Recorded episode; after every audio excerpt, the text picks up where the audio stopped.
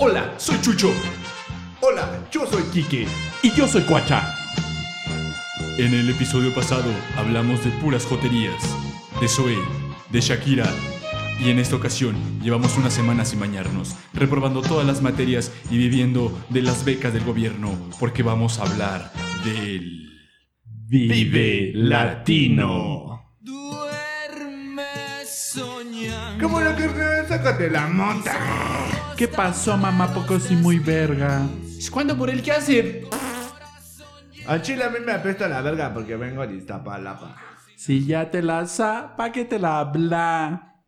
¡Ey, ey, ey! Hola, ¿cómo están todos? Sean bienvenidos a un capítulo más de Radio 09020. Y como ya escucharon este muy bonito intro, muy bonito opening, vamos a hablar del Vive Latino. Y pues lo, lo que tenemos que decirles del Vive Latino es que pues no vayan. Nos vemos el próximo capítulo. Hasta luego. Adiós.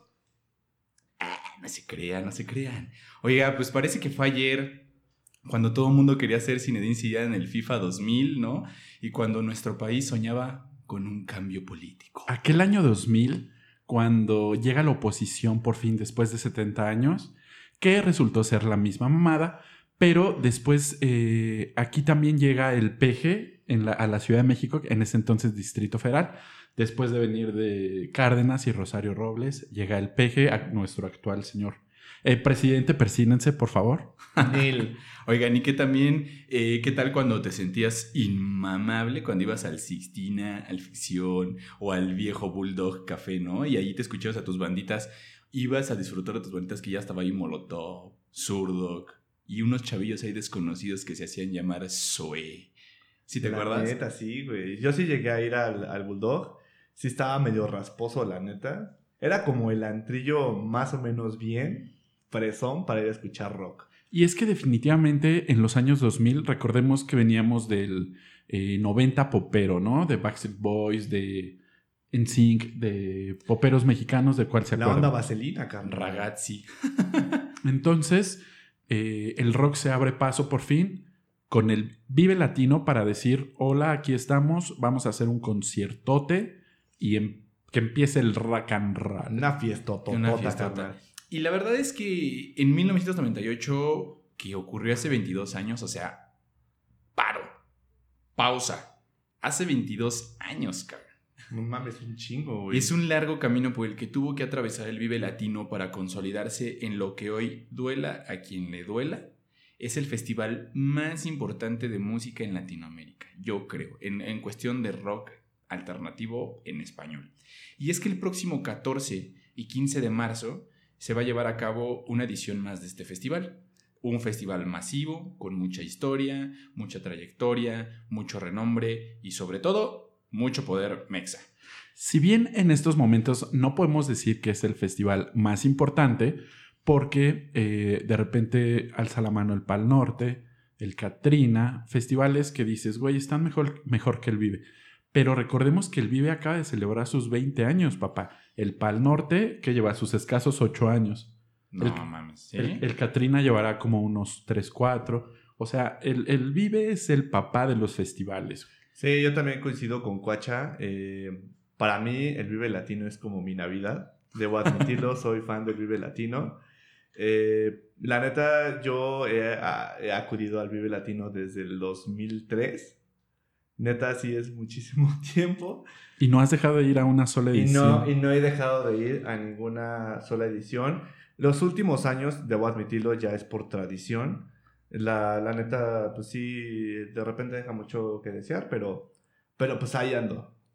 Es por eso que decidimos hacer un capítulo especial previo a este festival, en donde les vamos a traer aquí los compas de Radio 09020 más una, una información mejor que National Geographic. O sea, les vamos a decir qué chingados es un Vive Latino. Entonces, ¿qué mejor manera de iniciar que, pues, de dónde surge la idea de hacer un Vive Latino? O sea, ¿de dónde puede venir esta gran idea? Yo creo que eh, el preámbulo del Vive Latino, aunque haya sido 30 años antes, es el gusto mexicano, es el Avándaro. Cuando ¿Crees? estuvo eh, Three Soul in My Mind, que a- ahora es el Tri, que es la única banda que sobrevive. Recordemos que en ese evento hubo mucha asistencia, 200 mil personas. Acaba de ser lo de la matanza del 68, lo del halconazo del 71. Entonces, la banda eh, estudiante, la banda de 20 a 30 años, estaba verdaderamente prendida. Pues es que tienes razón, porque también yo creo que el Vive Latino tiene esta parte de protesta que no tienen otros festivales.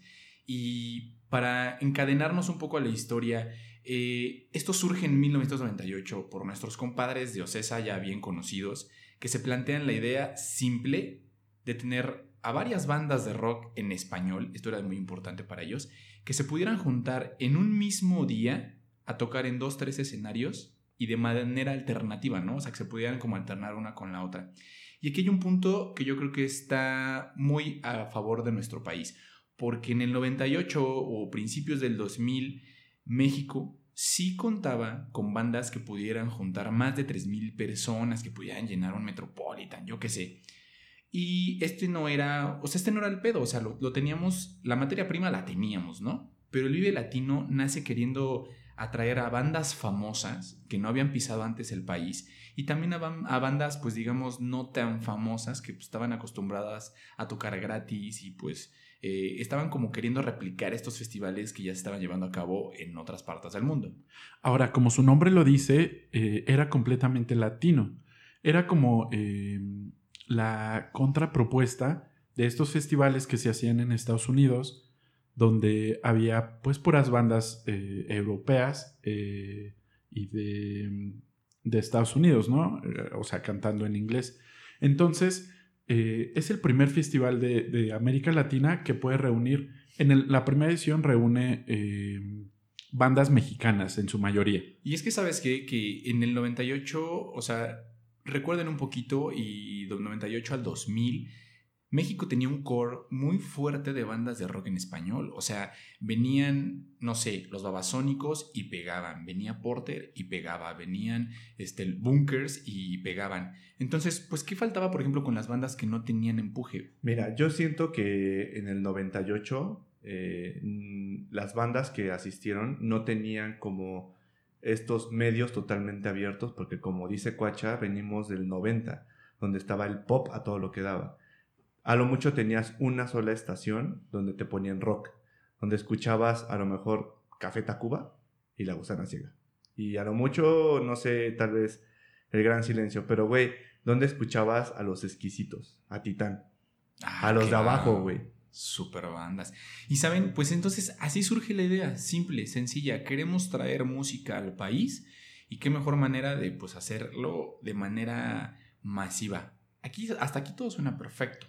Y llega entonces a, la- a puertas de nuestro país el primer Vive Latino 1998, que yo creo que la primera edición del Vive Latino la podría definir con tres palabras, un reverendo desmadre. Así, mira, vamos por partes como en la Buenos Aires.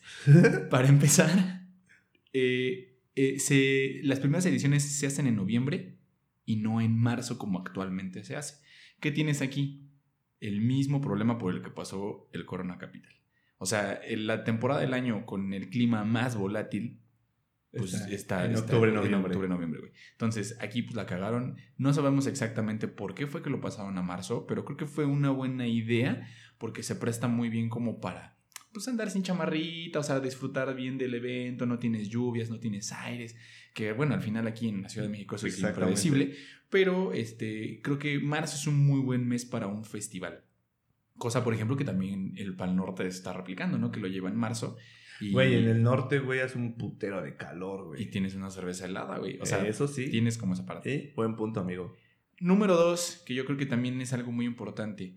El eslogan fue, o sea, gracias a los benditos community managers que ya existen. En ese momento yo creo que no había, güey, y lo hacía el que llevaba la nómina, güey, de los de Ocesa. Y hace un diseño culerísimo del, El del collage. del- del collage, güey, del, exactamente del flyer, con un eslogan en medio que decía, dos días de puritito rock. Exacto. O sea, dices, güey, esta madre, ¿quién la hizo, güey? Estaba feo, la verdad, pero pues era lo que teníamos en el 98. Tampoco teníamos nada más allá que Word Art de- de Office, ¿no? O sea, no teníamos otra cosa. Yo creo que estaba muy ad hoc para la bandita, güey. Y creo que comunicaba lo, lo necesario, güey. El primer festival iberoamericano de rock que te invita MTV, que en ese entonces MTV no tenía Acapulco Shore. este, también te mencionaba cuánto duraba el evento, quiénes eran los, los patrocinadores y cuántos escenarios tenía. O sea, lo necesario, lo necesario para sobrevivir en, En un flyer. Ajá. Y algo que muy curioso es que desde esta primera edición firman contrato, apadrinan las bandas que hemos llegado a ver más de mil veces en el pinche Vive Latino. Café Tacuba, Molotov, Salón Victoria, La el maldita. Tri.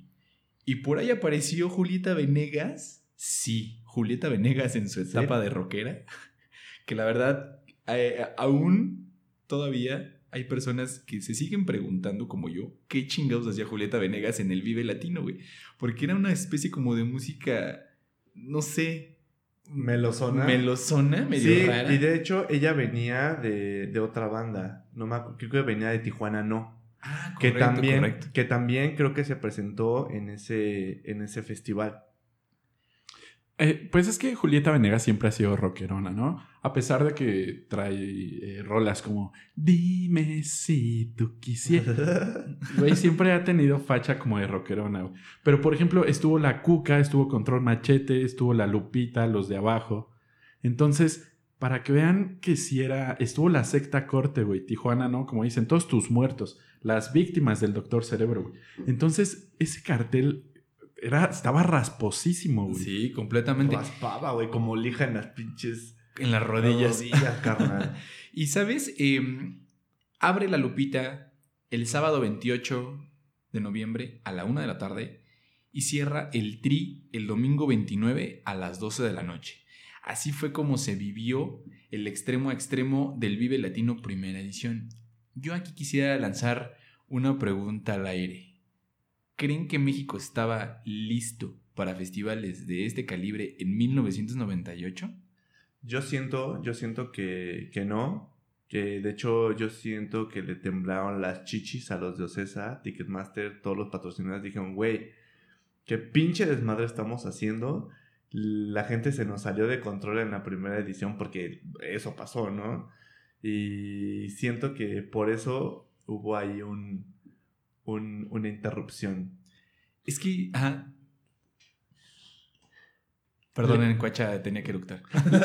Les digo que eran eh, momentos de cambio en el país, güey, ¿no? O sea, hablando políticamente, la gente, eh, pues, representaba su, su hartazgo, ¿no? Estaba totalmente enloquecida respecto a la política. eh, estaban tumbando un sistema, hablando políticamente, obviamente, de 70 años de, de antigüedad. Ahí lo estaban intentando tumbar.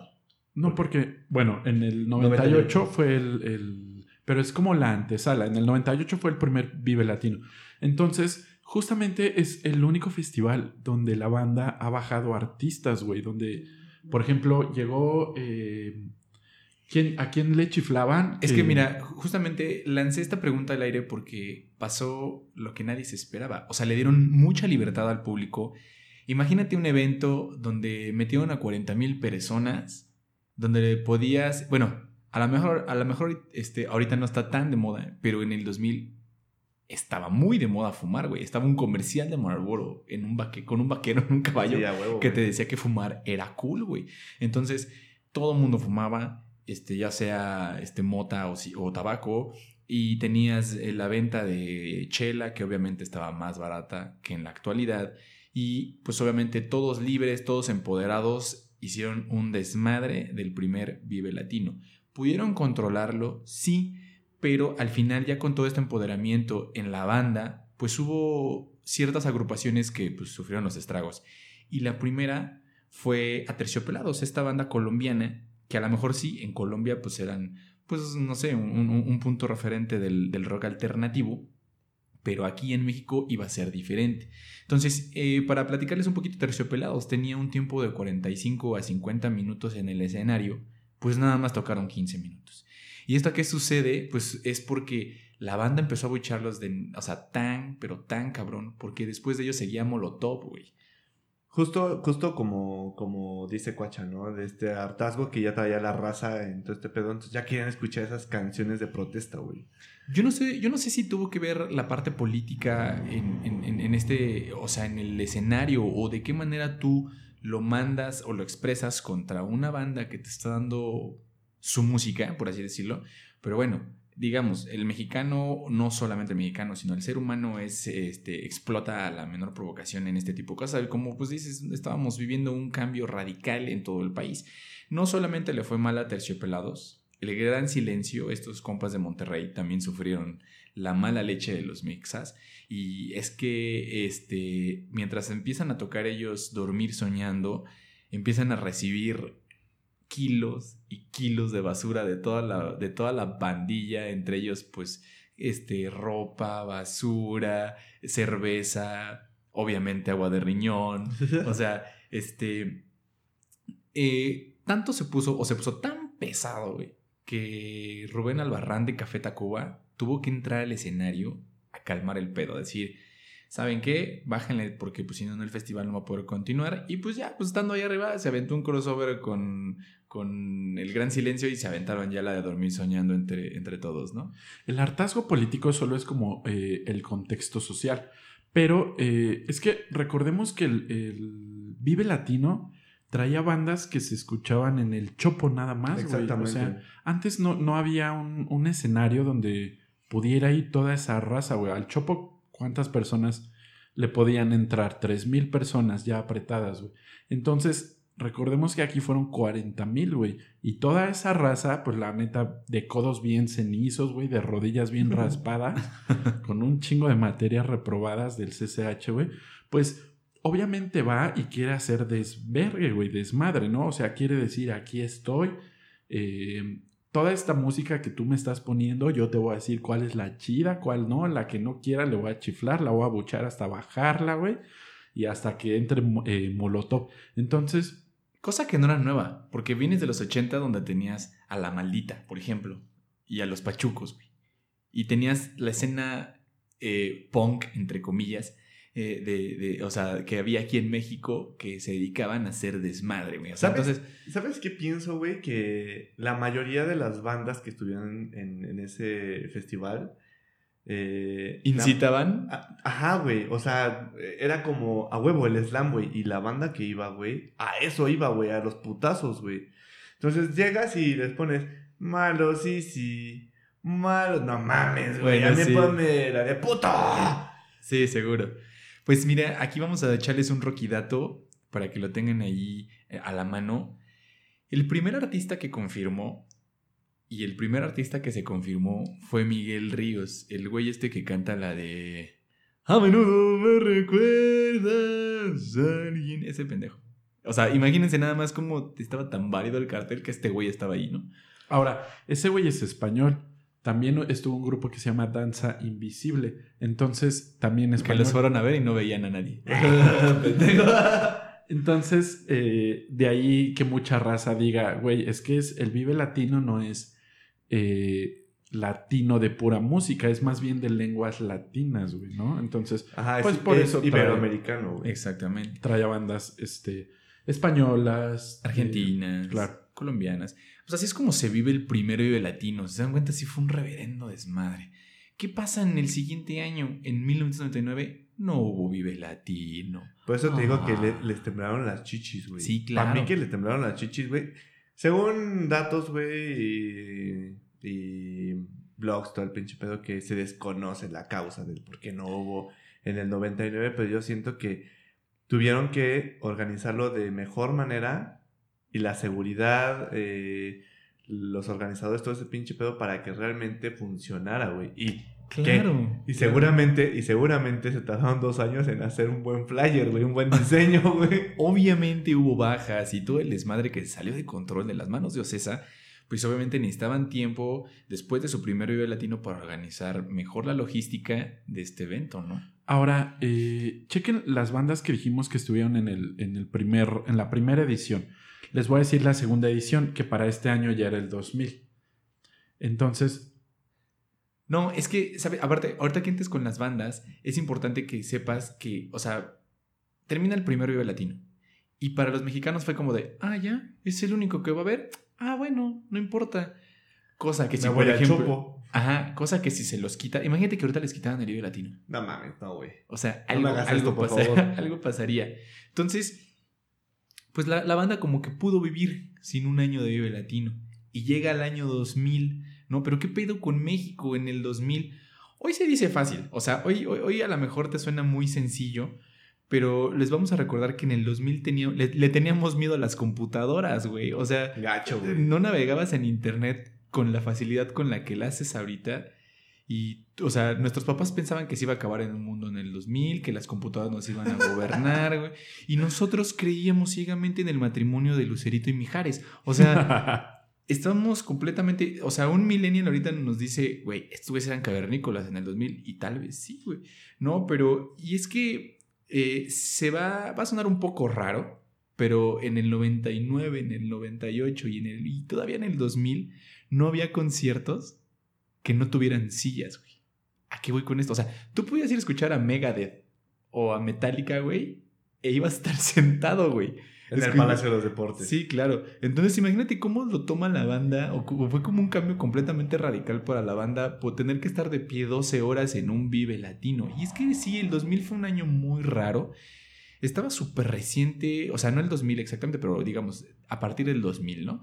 Eh, estaba súper reciente el atentado contra las Torres Gemelas, entonces pues seguramente los organizadores de Ocesa asumieron que por mucho tiempo pues no íbamos a tener aquí a grupos extranjeros, eh, obviamente porque había una paranoia este, enorme en todo el mundo, y llega pues la típica, la segunda es la vencida, ¿no? Para el Vive Latino, y era obvio que no todos los comentarios iban a ser negativos. O sea, también había banda que estaba buscando festivales con las características que el Vive Latino tenía. Entonces, que se avientan otro Vive Latino, pero con una condición. Me voy a aventar otro Vive Latino, pero de puros residentes del país. O sea, y es que los temas de terrorismo, chavos, ustedes que nos escuchan, ya digo chavos, güey, ya estoy ya está O sea, roqueando, güey. Sí, güey. O sea, la- los temas de terrorismo estaban densos, güey. Entonces, desplazarte hacia México o el simple hecho de pasar por Estados Unidos era de pensarse. Y oh, sorpresa, güey, porque las bandas extranjeras fueron las- los primeros en levantar la mano para decir, güey, yo me fleto, yo voy, ¿no? Y entonces empezaron a llegar bandas argentinas, bandas españolas, como decía Venezolanas. Cuacha. Este, eh, tuvimos algunas anglo también aquí como Say Ferries y Fishbone, ¿no? Que, que llegaron aquí a, a tocar en, en- en la segunda edición del Vive Latino. The Wilders de Jamaica también. Exacto. Y entonces pues aquí empieza a crecer y es lo que hoy conocemos con el Vive Latino. Pero ¿cómo evoluciona el Vive Latino? Entonces, te digo, ya que dijiste las bandas, te voy a decir más o menos las que estuvieron, los importantes, que si hoy en día estuvieran en un festival, güey, colapsaría, ¿no? Entonces, mira, es como eh, estuvo Gran Silencio, Eli Guerra, Enrique Bumburi, Jaguares en ese entonces, Julieta Venegas, Jumbo, La Casta, La Gusana Ciega, Los Auténticos Decadentes, Fabulosos Cadillacs, Pericos, Molotov, Panteón. Entonces, los Wilders es, eh, son- Güey, güey, no, no se te olvide, por favor, Dover, güey. Entonces, eh, son, digo, a lo mejor tú, tú me puedes decir, tu amigo que, que me estás escuchando, me puedes decir, bueno, eh, en ese entonces no, no, no estaban tan consagrados, ¿no? Como están ahorita. Pero te aseguro que si pones a la mitad de esos invitados que te acabo de mencionar en, eh, en otro, en un Pal Norte, por ejemplo, o en un nuevo Vive Latino, puta, güey, o sea, colapsa. También ese fue una de las cosas que aprendieron, güey, a no meter bandas tan chidas. eh, recordemos que solo había dos escenarios y, eh, y eran bandas muy chidas. En, en ese entonces solo había dos escenarios todavía. Entonces, ahora, por ejemplo, en un Pal Norte o en un Vive Latino ya te avientan cinco escenarios y no te avientan bandas de ese calibre, ¿no? Para que la banda eh, pues se relaje y no... Le caería bien, ¿eh? Le caería bien así a los regios, son así, güey, Rasposo. rasposón. Rasposo. Y la verdad, pues es que el Vive Latino, a lo largo de todo, de, de estos tres años que ya llevaba y de estos 22 que ya lleva, ha mejorado muchas cosas y otras las ha empeorado, o sea, no todo es bonito. Sin embargo, creo que para este 2020 el festival pasó como de ser un festival joven a ser como ya parte de la cartelera de la Ciudad de México, o sea, de su cultura popular. Y es que en las primeras ediciones, o sea, platicando un poquito en las comparativas, eh, en las primeras ediciones, ¿saben cuánto costaba el primer boleto, güey? El No abono. Era una ganga, güey. Para ustedes, Creo que dos boletos del metro y unos churrumais, ¿no? Algo así. Y Frutzi, güey. costaba 180 pesos el abono de dos días, güey. O sea, ahorita encontramos boletos, Kike nos enseñó boletos de 5 mil pesos el abono VIP. Sí, güey. O sea, que, que tenías que pagar eh, como 4.400 pesos más recargos, güey. No mames. Nada mames. O sea, por un lado tenías las primeras ediciones con 40 mil personas repartidas en dos días hasta el 2015, que se convirtió en un festival de tres días con más de 200 mil personas.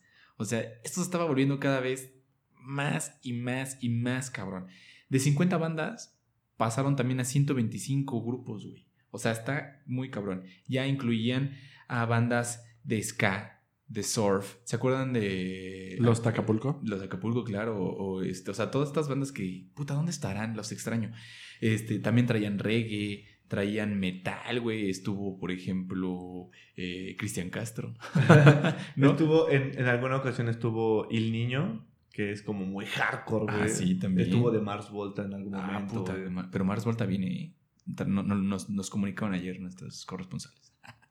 Evolucionó tan inclusivo que inclusive pudieron traer bandas en inglés, en portugués y hasta en japonés. O sea, en, en- en escenarios anteriores hemos visto a Gorillaz, hemos visto a Blur, hemos visto a, no sé, güey, o sea, hemos tenido de todo. A- a- bueno, otra vez hemos visto a Interpol. Pero- Demasiadas veces. Demasiadas veces. Entonces, pues como que el Vive Latino dijo, voy a enamorar a mi público como se merece. Y no todo era música. O sea, porque como hace rato Cuacha decía, la banda venía del Chopo, güey. Entonces, no solamente venía a escuchar música. Entonces, tú entrabas ahí al Vive Latino y encontrabas escenarios como el Rock and Libro, no sé si se acuerdan, Ajá. donde en este Rock and Libro les platicamos un poquito.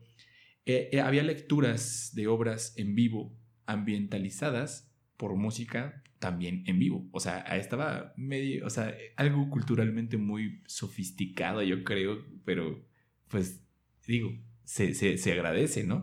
Empezaron a traer también stands de centros culturales como el Faro de Oriente y como el. Chopo, güey. O sea, haciendo El cine, tianguis del Chopo, güey. arte, graffiti y pues obviamente la gente tenía variedad, güey, le encantaba el Vive Latino. O sea, este Vive Latino del 2005 al dos- 2007, puta, era maravilloso, un sueño. Era como si tú quisieras, güey, quiero ver a los Avengers y todos se juntaban y ahí los veías. Ahí encontraron la mina de oro los, los patrocinadores y las marcas para empezar a hacer activaciones. O sea que encontrabas a Vans con su, con su rampa y que si podías subirte o que te regalaban algo solo si traías eh, Algo tenis, lo- la mochila, La chamarra. lentes, lo que sea, güey. Pero Vans. Este, no sé. eh, también eh, Cerveza Indio estuvo regalando muchísimas cosas. Güey, activaciones que por decir ahorita GNP tiene muy presente también. Eh, Patrocínenos, por favor. Lucky Strike, Lucky Strike eh, que es BAT. Ah, Lucky, Lucky Strike llegó al Vive, Latino cuando todavía ni siquiera se fumaba Lucky Strike aquí en México, yo me acuerdo. Ajá, pero entraron, entraron con, con otras marcas, ¿no? No Sí, sé, sí. Mall, pendeja. Pero por decir, sí entraron, cuando recién sacaron Lucky Strike aquí en México, luego, luego, así, quiero meterlo. O sea, mándame a la verga a Malboro. Y luego, luego entró Lucky Strike porque Malboro pues no quiso invertirle muchísimo bar a este pedo. Oye, ahorita que tocas ese tema aquí, que otra pregunta al aire, chingue su madre. Ahorita que no hay mujeres en la mesa, como se habrán dado cuenta, no está Liz ni está Brian, entonces podemos mandamos. cerdear. Les mandamos un saludo. Podemos pero- alburear, podemos decir groserías a huevo. Uh, sí, chichis. Uh. Chichis de guacha. ¿No creen ustedes que el Vive Latino es como un público muy celoso? Mm, no sé. ¿A, Yo qué, creo- me, yo- a qué- a qué me refiero? O sea, ¿a qué voy con esta pregunta? Eh, no les, o sea, nada más les voy a poner un ejemplo. Acuérdense cuando estuvo Calle 13, güey. Verga, güey. verga, justo- verga, verga, qué, qué buen, qué, güey, lanzaste como el buscapiés, güey. Les Mira. voy, a, les, voy, les voy a contar esa historia. Espera, Eh. espera, deja doy, do- doy el intro. Justo eso es a lo que iba, güey. Tal vez eh, era un... Güey, estás haciendo ruido con tus cigarros, gracias. Tal vez era un festival y un público muy celoso, güey, porque ni siquiera tenían competencia de otros festivales, ¿no? Entonces, lo que mencionaban estos güeyes es que eh, la gente patrocinadora empezó a ver la mina de oro, güey. Dijo, verga, güey, le pegamos al gordo, güey. Vamos a empezar a hacer, eh, ni siquiera boletos VIP había, o sea, ni siquiera sillitas para los que tenían varo había, obviamente, ¿no? ¿no? Iba pura raza eriza, ¿no? Entonces, eh, justamente, l- lo- la, respondiendo a tu pregunta, güey, es que sí, era un público muy celoso, era un público muy, muy etiquetado, güey, o sea, neta no jalaba eh, como en el festival, es la edición de ahorita que van- va a venir Guns N' Roses y van a venir seguro güeyes de Polanco, de Santa Fe, yo qué sé, a verlos, no, güey, en ese entonces no, bajaba pura banda rasposa, güey. ¿Sabes Eh, qué? Que yo creo que en, en- en esos, eh, en esos 2000 temprano había como muy definido los estilos. O sea, estaban los rastas o los rastafaris, los skate, ¿no? Y, estaban también los, los rockers, o, o estaban como muy definidos, güey. O sea, tú, por ejemplo, hace poco platicamos acerca de la escena del reggaetón, en donde decías, híjole, güey. O sea, tú puedes ver un güey así de Bershka y dices, este güey escucha puro indie. Y no, papi, trae reggaetón, trae, Ajá, trae, trae este... Ya, ya cualquier o persona sea, trae trap o algo así, ¿no? Antes no era así, güey. Antes, si tú tenías este, un elmo colgado en la espalda, güey, tenías que escuchar puro siglo, siglo, siglo. O sea, puro ska, güey. O sea, Claro, era- era ese- antes estaban muy marcadas las tribus urbanas. ¿se Exactamente. Que los emo, que los no sé qué y no sé qué. Que Entonces, fue, que fue imagi- justo, fue justo antes del, del Vive la Temo, que este, este pedo de... Vive de la calle, temo.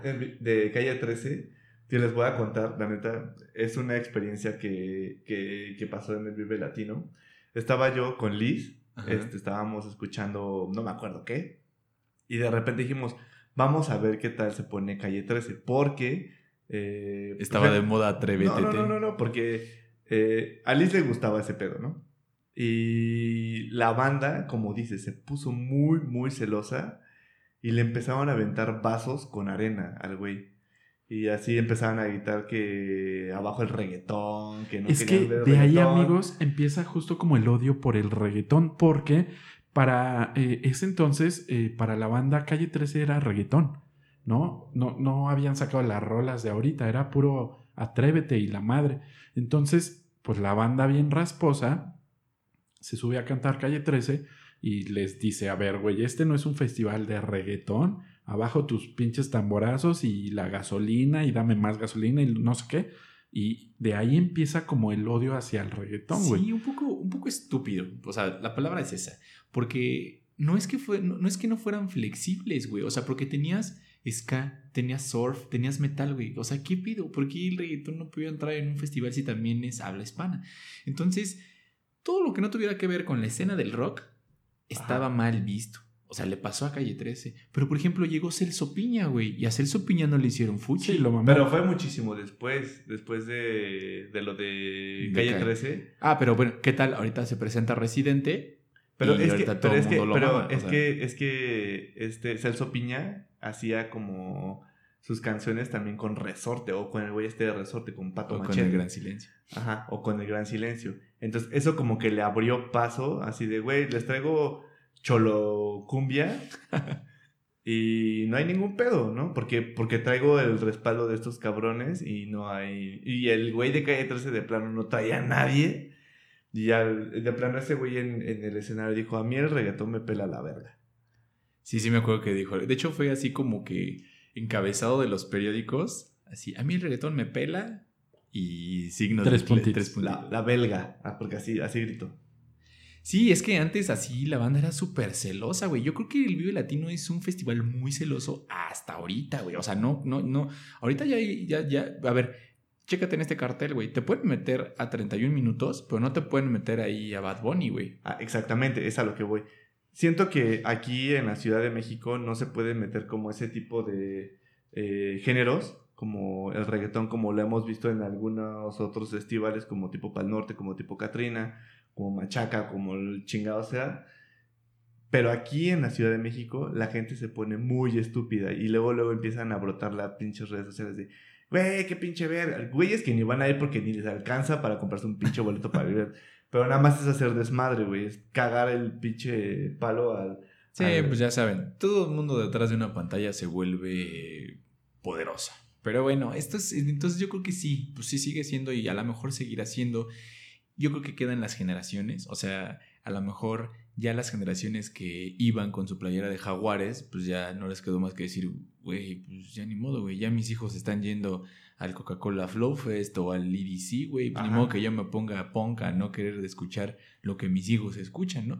Entonces, pues qué bueno, la verdad, que, que- que se está volviendo como un poco más flexible e inclusivo, ¿no? Porque pues al final para allá va todo, ¿no?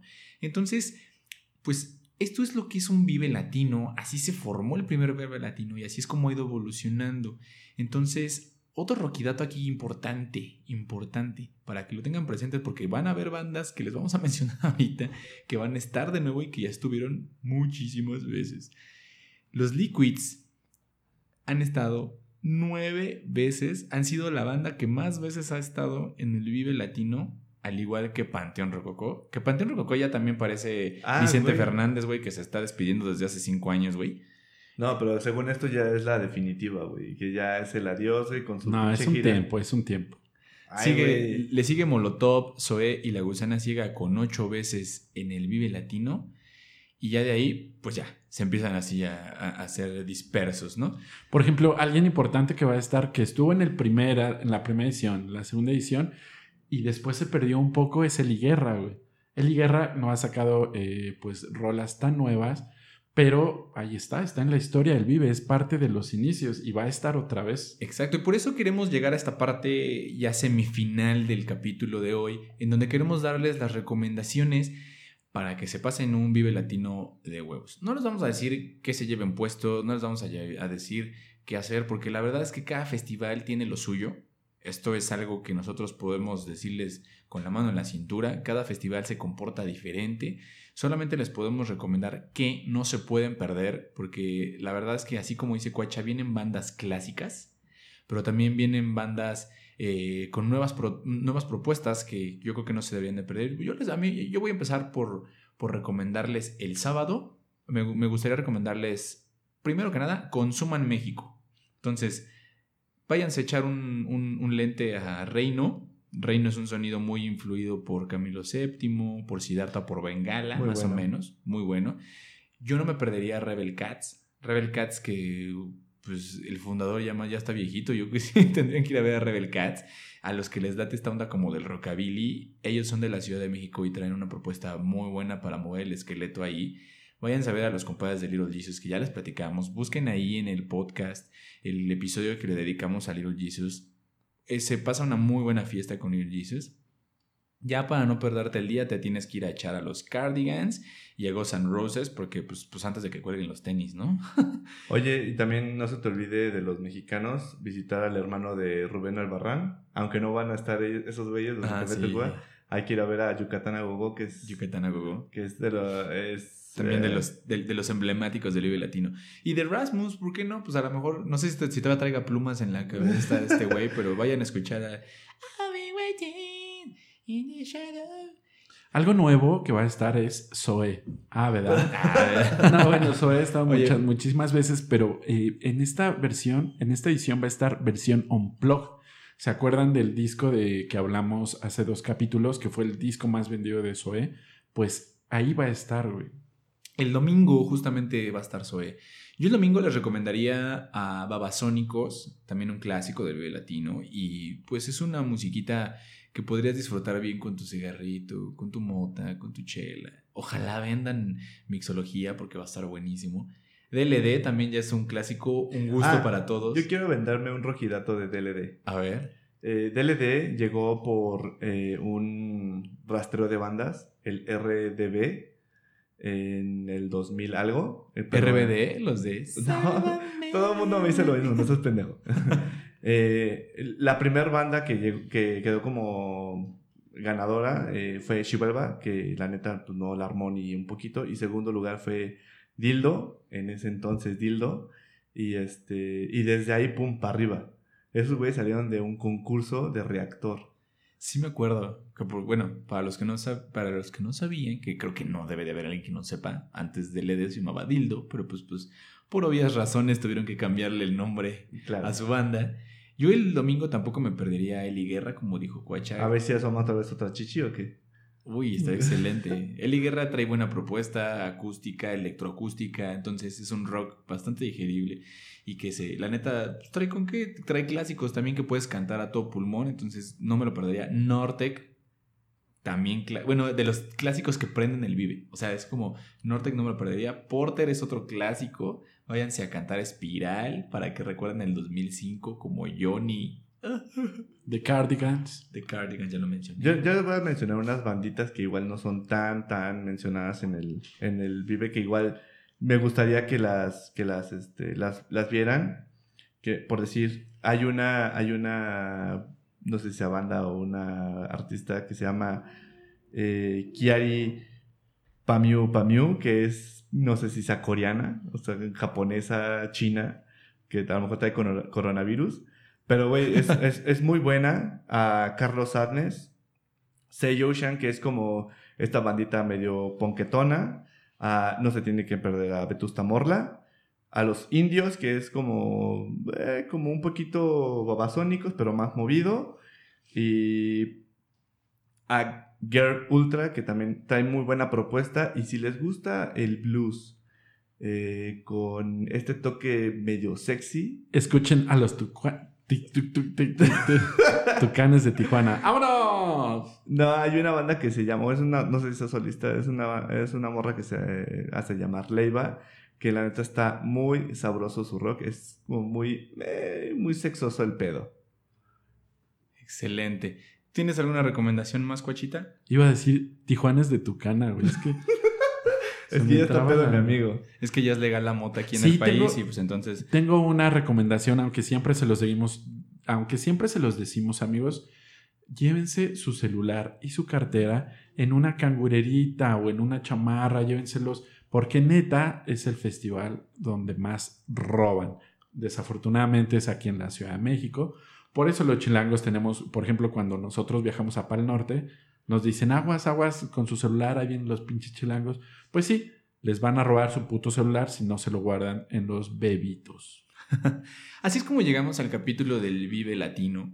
La verdad es que queríamos platicarles un poquito de la historia, vendérselos para que no se lo pierdan. A pesar de que ha perdido un poco de empuje, creo que ya forma parte de, de- de la cultura, como lo mencionamos, de Como aquí una de la ciudad. tradición. Una tradición de aquí de la Ciudad de México. Es como, no sé, güey, como, eh, no sé, la, la pinche exposición de, de alebrijes ahí en Reforma. Así es el Vive Latino. O sea, tienes que ir a tomarte la foto con el alebrije, pues aquí tienes que ir a escuchar a Caifanes. O sea, es lo mismo. Entonces, dense la oportunidad, vayan a escuchar a las bandas que están. Hay muy buena propuesta, muy buen desmadre, muy buen consumo. Y nos despedimos como debe ser.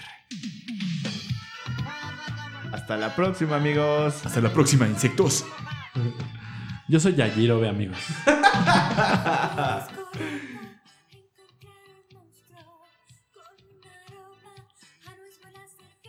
Lo cortaste muy rápido, ¿no? Pues ni que fuera circuncisión, güey. No resumimos nada, güey.